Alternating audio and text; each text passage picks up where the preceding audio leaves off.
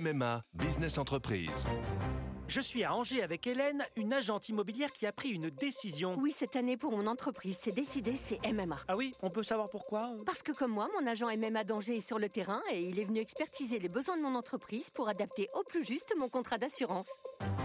C'est décidé, c'est MMA. Bonjour, voici l'éditorial du Figaro du mardi 11 août, écrit par Yves Tréhard et qui a pour titre Omni Premier ministre.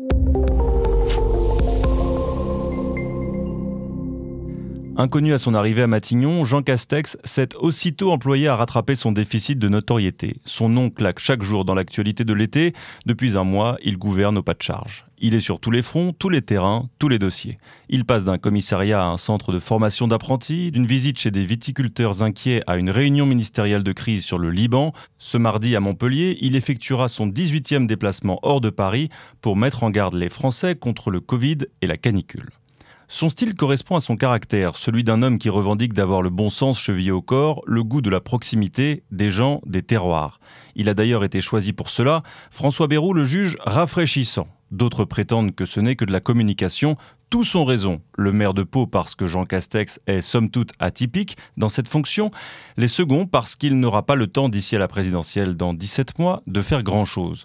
Sa mission consiste à renouer le dialogue avec un pays en convulsion permanente, à l'apaiser, à lui redonner confiance, à le dorloter.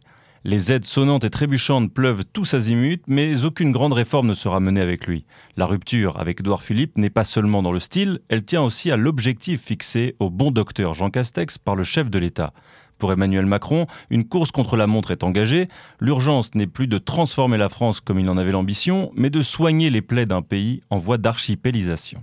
On disait de Nicolas Sarkozy qu'il était un omniprésident, attitude qui lui a valu des tombereaux de critiques pendant cinq ans. Est-ce parce qu'il a travaillé avec lui à l'Élysée il y a dix ans que Jean Castex se montre aujourd'hui omni-premier ministre? C'est Matignon à un rythme d'enfer, même s'il n'avait guère le choix.